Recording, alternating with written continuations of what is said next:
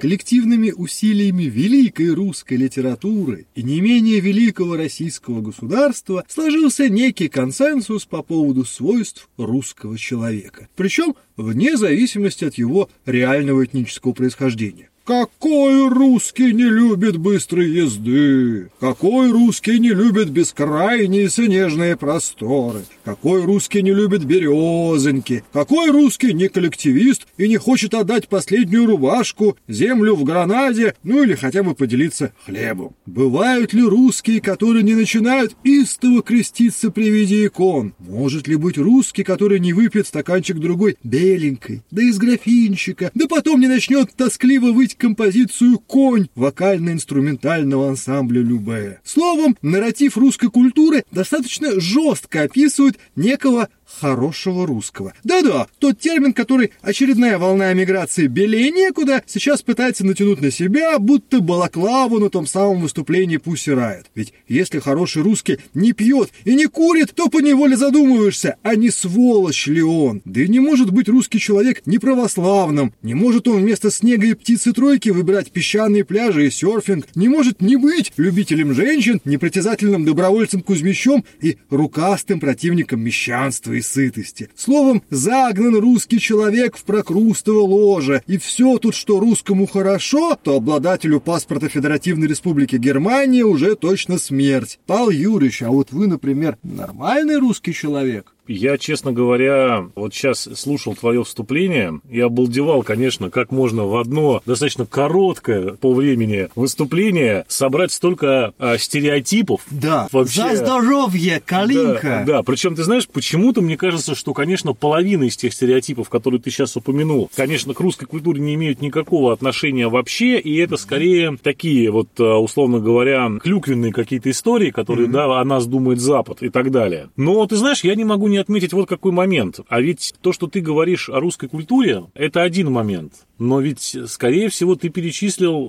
сейчас не какие-то наши культурные а, истории, а то, как мы сами себя понимаем на таком вот бытовом уровне. Ну да, репрезентуем. Ведь, репрезентуем, да. Ведь это скорее набор таких вот штампов и набор таких вот каких-то понятийных установок, которые используют далеко даже не все русские и в этническом смысле этого слова. И наоборот, мне кажется, что от культуры русской, которая как раз совершенно обратные вещи нам пытается рассказать, рассказывать на протяжении многих столетий уже, а этот набор штампов довольно сильно далек. И он собой представляет некую, наверное, квинтэссенцию. Да, безусловно, каких-то наборов чисто русской истории, советской истории и, наверное, последних 30 лет российской истории. То есть вот тут такой большой замес всего этого дела. Ты потихонечку, полигонечку отовсюду взял, mm-hmm. да, и вот получился такой довольно пестрый коллаж, да, так сказать, русского представления о том, что такое правильный настоящий Салатик человек. Да. с майонезом. Да, но тут ведь как? Человек есть то, что он сам о себе думает во многом, mm-hmm. да, и, безусловно, то, что ты перечислил, к огромному, наверное, количеству наших соотечественников может быть применимо. А к не менее большой части наших соотечественников это не применимо никак, абсолютно. И я даже не имею сейчас в виду тех людей с правильными, светлыми, хорошими лицами рукопожатных, которые сейчас, как ты правильно заметил, натягивают, так сказать, что-то на чего-то за рубежом, вдалеке от родины, а именно внутри, так сказать, нашего самого, что ни на есть, такого тривиального социума, да, самых простых людей, которые не претендуют на какие-то, так сказать, высокие материи, даже на многих из них абсолютно эти штампы не натягиваются. Никоим образом и они неприменимы. Вопрос того, как мы сами себя ощущаем, довольно сложный. Безусловно, человек, который не пьет и не курит, но, в общем, читает Чехова и Достоевского, он в большей степени, наверное, русский, чем тот, кто полностью соблюдает вот эти незамысловатые народные традиции, да еще и в банке по субботам все это делает. Но последний раз книжку открывал там в 11 11 классе, условно говоря, общеобразовательной школы. Такие люди, к сожалению, тоже есть у нас, э, и это наши соотечественники, они вокруг нас, так сказать, в количестве и ассортименте ходят. Поэтому, ты знаешь, вот э, история, связанная с тем, что есть некое универсальное определение правильного русского, ну, как минимум в тех категориях, которые ты указал, оно недостижимо, да, мы не сможем, так сказать, ничего выявить. А так, отвечая на твой вопрос, конечно, я правильный русский, самый правильный. Образцовый. Образцовый, при том, что, ну, вот не пью, не курю, да, есть такой грех, спортом занимаюсь, ну, в общем, от твоих вот пасков исходных установок отошел семимильными шагами достаточно далеко. Ну, смотри, конечно же, безусловно, тот набор штампов, стереотипов и Мгм. архетипов, которые я привожу, он является, без сомнения, как любой, скажем так, набор категорий, список, он, естественно, является и предметом компромисса, и в то же время предметом натягивания совы на На глобус, глобус и балаклавы на морду лица. Но при этом, не кажется ли тебе, что в последнее время среди представителей как российской интеллигенции, так и российского такого около- и псевдоинтеллектуального дискурса, ну, которому в какой-то степени можно и нас с тобой, хотя мы абсолютно бестолковые. Ну, псевдоинтеллектуалы, безусловно, да. Совсем псевдоинтеллектуал нас отнести. Но, тем не менее, появляется такая опасная тенденция к своеобразному иному построению образа хорошего русского, который да, по вечерам включает прямую трансляцию из Венской филармонии, который на выходных развлекает себя чтением комментариев к редким изданиям Достоевского, который, без сомнения, следит за собой и каждую минуту думает о каких-то сложных квантовых и космологических проблемах и с таким недоумением смотрит на всех остальных псевдорусских, говоря о том, что нет, ну это-то не русские, русские я, а это советские, это навиопы, это россияне, это бессмысленный Но конструкт. Ну, я понял, чей ка- огород этот камень сейчас летит, дорогой Да, коллега, да, да, понимаю А вас, мы- да. а вот мы-то настоящие, вот с такой головой русские. Ну, это, понимаешь, в чем дело? Честно тебе скажу так, что, конечно, вот та степень, условно говоря, снобизма, которую ты сейчас вложил в эту, так сказать, свою тираду, она, конечно, несколько преувеличена. Но имеет место быть. Нет, ты знаешь, я так скажу. Меня, конечно, радует, что появляется такой тип современного русского интеллектуала, который действительно по-новому переосмысливает свое место в стране, в обществе, в мире, которые проявляют интерес к различного рода техническим, культурным новинкам, которые стараются быть, что называется, на острие атаки и не отключать себя, осознавая себя в, как бы, в широком смысле россиянином и понимая, что там люди выросли внутри русской культуры и являются русскими по духу своему, да, и по нации, причисляют себя, по крайней мере, к ним, при этом они не отрезают себя от всего остального мира, стараются, так сказать, с ним коммуницировать, как это модно сейчас говорить, и мне в целом, конечно, это симпатизирует. Не могу не отметить, что эта группа людей очень, я бы сказал, тонко и близко к сердцу воспринимает тот существенный разрыв, который есть между ними и основной массой народа, который у нас сейчас происходит. Но, опять же, отметим, что эта вещь присуща, наверное, любому периоду нашей истории. К сожалению, российское общество на протяжении многих-многих веков очень сильно неоднородно, и разрыв между разными его стратами категорически достигает таких огромных масштабов. Это тоже факт. И мы видим, что сейчас это вот, к сожалению, опять имеет место быть. Мы это понимаем. Хорошо это или плохо, я затруднюсь сказать, и я тебе объясню почему. Мы помним с тобой, что в истории России был такой период интересный, как э, народничание, да, то есть были народники, которые считали, что они могут пойти в народ,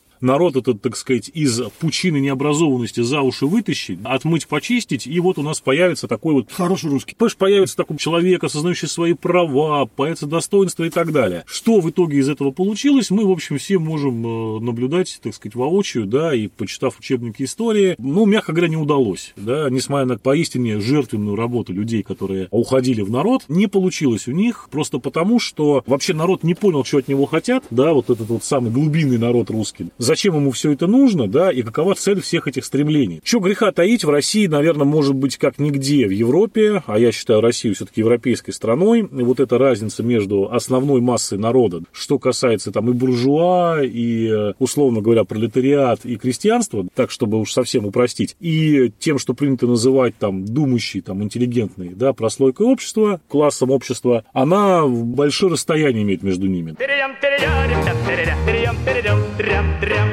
Так а тебе Да. не кажется, Мгм. что тут ошибка в самой постановке вопроса, что у нас из э, века в век, из э, года в год, из поколения в поколение некая крайне небольшая часть людей внезапно вдруг, ну не знаю, там, переев западной культуры, ну так, это я опять же Так. утрирую, либо перечитав какого-нибудь модного, но столь же необразованного философа или публициста, вдруг надевает белую шинель с розовыми палетами, выскакивает и кричит «Дикари! «Выдалось!» Это вообще не русские, а материал, и пытается лепить из совершенно нормального, культурного, образованного, самодостаточного народа нечто, согласно своему разумению. Народ терпит, терпит, потом берет дубину, счастье в полбу, тело лежит в снегу, вытирает кровавую юшку, Ох. кричит, ну не шмогла, народ-то не тот. Тоже имеет место быть. Понимаешь, тут нет противоречий в том, что появляются периодически некоторые особо, так сказать, перевозбужденные личности, которые хотят все разрушить, а затем новый мир построить, да, это, безусловно, тоже такая как бы русская фирменно-развлекательная история. А организовать какую-то, так сказать, бучу для того, чтобы взять и... А, Порой все, в буквальном да, смысле этого да, слова. Да, да, и просто-напросто все переставить с ног на голову, да, там, сказать, новый мир, новое общество, новые идеи и так далее. Да, это, собственно говоря, характерно для нас, увы, это так. Понимаешь, в чем дело? Это никак вообще не связано с народом, да, народ на это вынужден реагировать. Что революция там 17 -го года, что а, ситуация, связанная с там распадом Советского Союза, что ранее имеющего место там какие-то волнения и бунты, они в основном исходили-то, ну, скажем так, редко, когда непосредственно из народных масс, да, вот это недовольство росло. Всегда были некие, условно говоря, люди, которые поджигали толпу, да, накачивали ее и использовали вот это вот недовольство вот, в своих каких-то политических целях. Тебе не кажется, что вот опять снова повторяется тот самый дискурс, что, видишь, народ-то сам по себе не способен, он такой...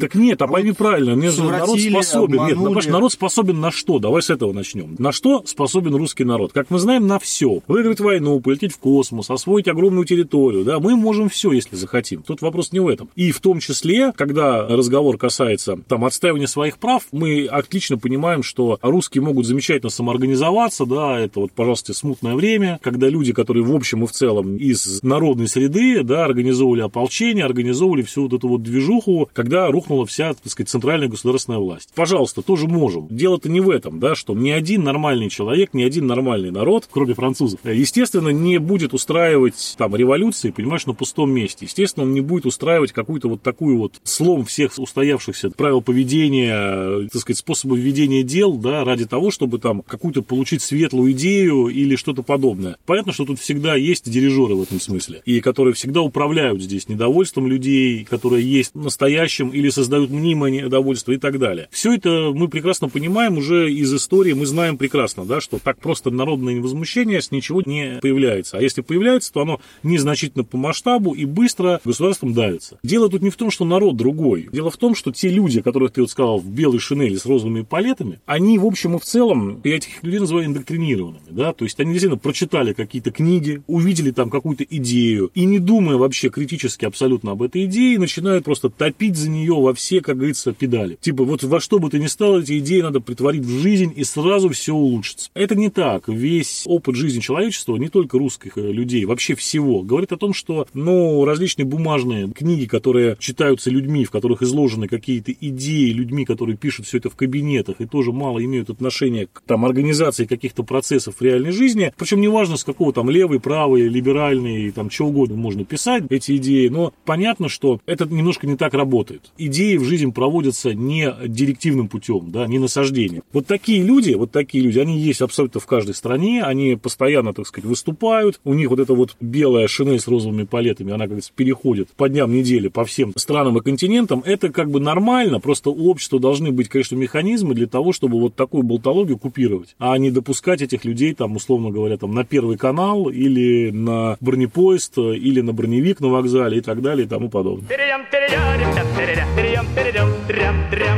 Смотри, ты достаточно справедливо отметил, что приведенный в самом начале мною набор стереотипов и неких свойств, mm-hmm. он является, с одной стороны, клюквенным, но, с другой стороны, ведь мы же понимаем, что лучше всего мы начинаем описывать себя в коммуникации с другим. Угу. Ну, то есть представителем иной культуры, иной нации, угу. иного государства. И если, опять же, э, представлять и опираться на практический опыт коммуникации россиян, в широком смысле этого слова, с западноевропейцами, с угу. азиатами, с американцами, то не кажется ли тебе, что в итоге мы сами себя начинаем репрезентовать через тот самый набор вроде бы клюквенных, но того не менее реальных стереотипов, что да, мол, да и генерал Мороз, да и снег-то мы все любим, да и водочку-то выпить, а вы все слабаки, да вот песни русские, они самые задушевные, раздушевные и так далее. И прочий набор, который существует вроде бы где-то в безвоздушном пространстве, на самом деле мы его с удовольствием из этого астрала забираем и примеряем. Ну, так понимаешь, тут какая история. Мы когда общаемся с людьми, у которых есть определенный понятийный аппарат и угу. их стереотипы, да, то есть можно, конечно, тратить время на переубеждение этих людей, а можно, Слушай, да ладно. И... прямо как в анекдоте, знаешь, когда это Ленин-то это выходит, и все кричат Леннон, Леннон, он товарищ я Ленин, а потом, да черт с вами, let it be. Ну, как бы, ну... Ну, по большому счету, да, по большому счету, да, потому что если у человека есть определенный набор стереотипов, да, что все русские пьют водку. Блин, вот. фиг с ним, буду ну, пить ну, водку. Ну, как бы, да, ну, отстаньте вы уже, что я могу сказать. Да, все русские пьют водку, понимаешь? Я не смогу приехать, условно говоря, там, в Германию, собрать всех немцев Ганновера на главной площади и, значит, пацаны, значит, слушай сюда. Ну, да? положняк в отношении русских. Не водку, ну, не все мы пьем водку, парни, ну, честное слово. Ну, вот мы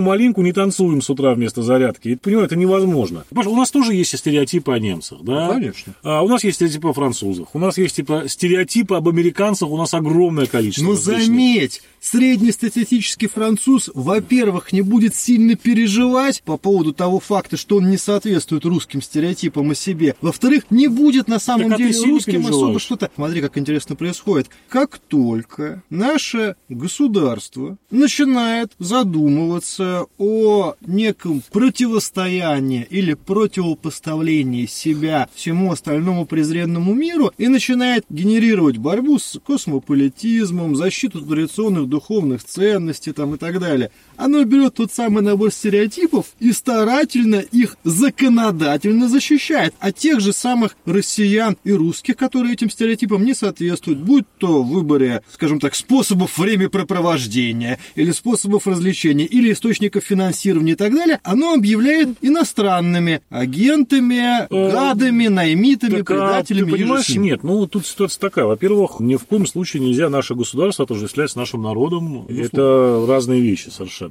И снова, кстати, тот же самый, что этот народ-то хороший, а теперь государство плохое. Его нам привезли откуда-то. А, нет, ты знаешь, тут ситуация другая. Нет, а почему? Я вообще давай не будем оценивать э, качественно весь этот вопрос. Да? Угу. Давай просто поговорим о том, что просто две разные субстанции. Да? Угу. У государства и у народа в общем и в целом разные цели. Да, государство создано для того, чтобы вот этим народом управлять. То есть у государства есть необходимость использовать, может быть, наиболее простые, доходчивые штампы для того, чтобы быстрее и понятнее решить какие-то цели, которые перед этим государством стоят в плане управления. Создать какую-то новую общность, да, там, российский народ, условно, многонациональный российский народ. Для этого мы одни используем штампы и используем одни, так сказать, какие-то... Государство образующий народ. Да, управленческие да. какие-то истории. А когда государству надо, там, условно объяснить, что вот э, мы хорошие, американцы тупые, да, вот повторяют концерты Задорнова, да, там, по РЕН-ТВ и Первому каналу, условно говоря, в прайм-тайм. И много-много чего другого. То есть, безусловно, любой штамп – это орудие пропаганды государства.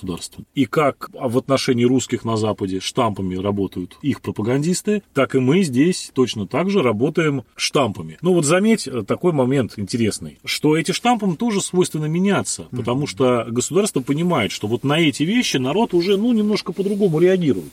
Вот э, обрати внимание, да, что вот эта вот э, история про русский народ и рюмочку водочки, она потихонечку уходит в прошлое. И сейчас официальная пропаганда, она скорее э, уходит от таких вот воспоминаний. Именно говоря о том, что это пропаганда, я тебя перебью на секундочку. Напомню, что главнокомандующий постоянно не менее раза в месяц в своих выступлениях ссылается на традицию бутылочки водки и сетует, что вот, к сожалению, многие от этой самой водочки зависят. Хотя сколько тех зависимых?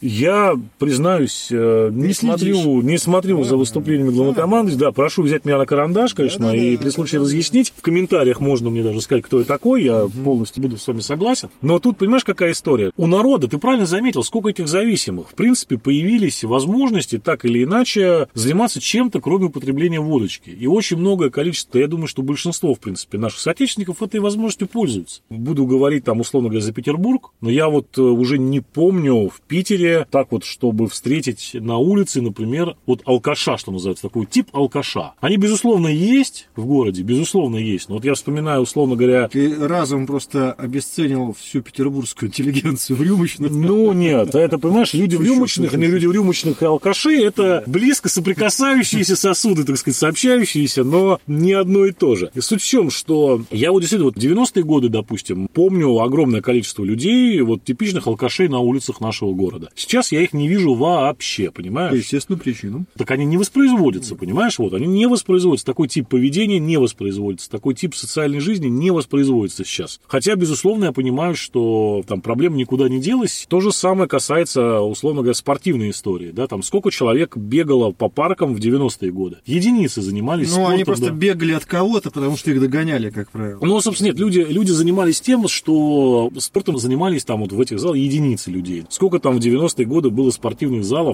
на окраинах Петербурга? Вот этих вот фитнесов модных. Не в центре. Качалки были, понятно. Ну, какие-то качалки подвальные. Сколько было вот для широкой аудитории? Да, да, ноль их было в 90-е практически. Сейчас это повсеместно в самых неожиданных местах. Ты видишь вполне прилично открытые фитнес-центры, и народ массово занимается спортом. Да что там фитнес-центры? Девушки летом йогой занимаются в парках, и никто на них пальцем не показывает, и Да, не но, но, да, собственно говоря, видишь, это меняется. И поэтому, естественно, стереотип о том, что русский человек это человек, так сказать, с бутылочкой водочки, он постепенно уходит. А люди сами, они видят вокруг, не видят таких людей, при том, что все люди, которые занимаются и фитнесе, и йогой, в общем, на выходных могут немножко поджигать. Но это другая уже совершенно, условно говоря, Культура поведения. Культура поведения другая. Это не рюмочка водочки, не бутылка там на кухне, в парке, на скамейке или еще что-то. Это, скорее всего, уже такой, знаешь, именно тот самый буржуазно-европейский такой момент, да, когда люди идут в ресторан, в модный бар, в Мы с рюмочную тобой говорим про Петербург и Москву на секунду. Ну, не только мы говорим про Петербург и Москву. Сейчас, если ты посмотришь, в общем и в целом, эта культура ушла уже и в провинцию. Ну, по крайней мере, в таких там крупных городах, там, как Ярославль, Владимир, там, средней полосы России. Я это все своими глазами видел, условно говоря. Я понимаю, что да, может быть, до там города Вытигра, да, там это еще не дошло, но дойдет, дойдет.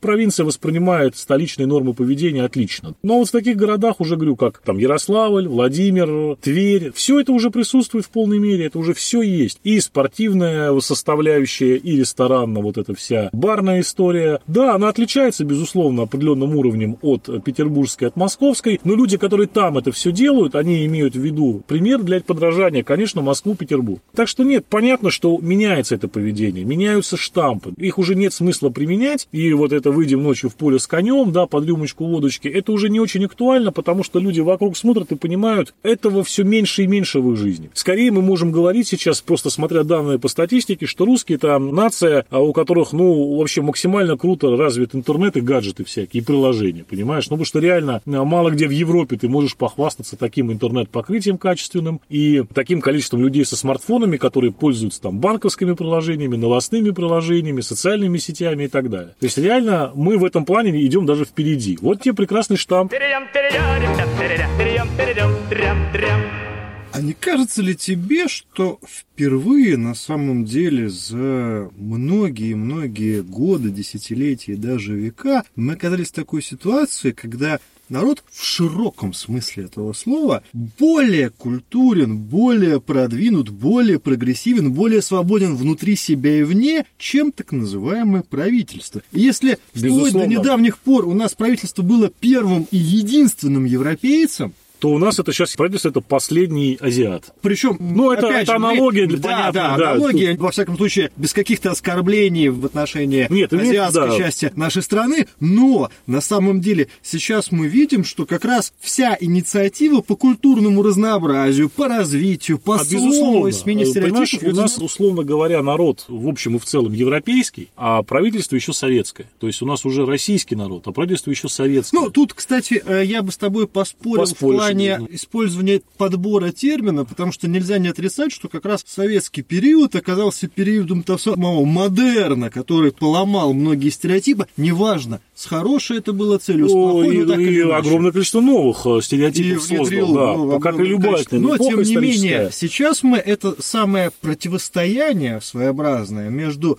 народом и так называемой элитой в большом количестве кавычек и скобок мы наблюдаем, и более того, видим, что в большинстве случаев народ может дать фору как с точки зрения свободы, так и с точки зрения Ну, видишь, ты вот уже сегодня в СУИ упомянул главнокомандующего, угу. да, а он, как известно, интернетом не пользуется. Он сам это заявляет. А вся остальная страна пользуется. И вся остальная страна, естественно, находится в той или иной степени согласия, несогласия с информацией полученной. Э, глубина погружения разная. Но, тем не менее, а, с помощью интернета и этих самых вот гаджетов, которые я упомянул, огромное количество, огромная масса русского народа, чуть ли не большинство, да, подавляющее россиян, жителей нашей страны, они находятся, ну, в таком общемировом неком культурном контексте, да, что касается потребления, что касается какого-то потребления не столько материального, сколько культурного, да, там, кино, музыка и так далее. Поэтому, конечно, те ценности, которые сейчас в какой-то, так сказать, э, степени укоренены в русском народе, в России, те, так сказать, желания, как дальше жить и развиваться, они, ну, я не скажу, что на 100% не соответствуют, это будет неправдой, но набирают обороты те тенденции, те смыслы и те желания людей, которые никак вообще не вписываются в ту официальную идеологию, в ту официальную политику, которую проводит наше государство. А это не приводит пока к конфликтам каким-то сильным. Пока. Да, это не приводит к какому-то противостоянию, просто потому, что государство все-таки у нас в России, ну, на данный момент пока не мешает людям жить той частной жизнью, которую они хотят. Ну, скажем так, большинству людей. Пока, да. Пока, пока, пока большинству людей никто не мешает жить той жизнью, как они хотят. Пока государство в это не вмешивается, я думаю, что этот вот консенсус будет продолжен. Окей, я думаю, пришло время обратиться да. к нашим дорогим слушателям и подписчикам, позадавать им вопросики и, может быть, даже послушать их гневные ответы. Да. Друзья, как вы считаете, если какое-то культурное и смысловое различие, например, между русским и немцем, вот можно ли сказать, что да, вот это русскому хорошо, а немцу это смерть, и наоборот? И сами вы себя как, прости господи, репрезентуете? Через какие традиции, образы, стереотипы? Поете ли по пятницам вечером коня любешного, или, может быть... Э, в понедельник утром поете. В понедельник утром да. это дело поете и так далее. Словом, каковы есть ваши и наши русские традиции. С вами были Павел Овсянко, Илья Чертков и Потешное радио. Перейдем, перейдем,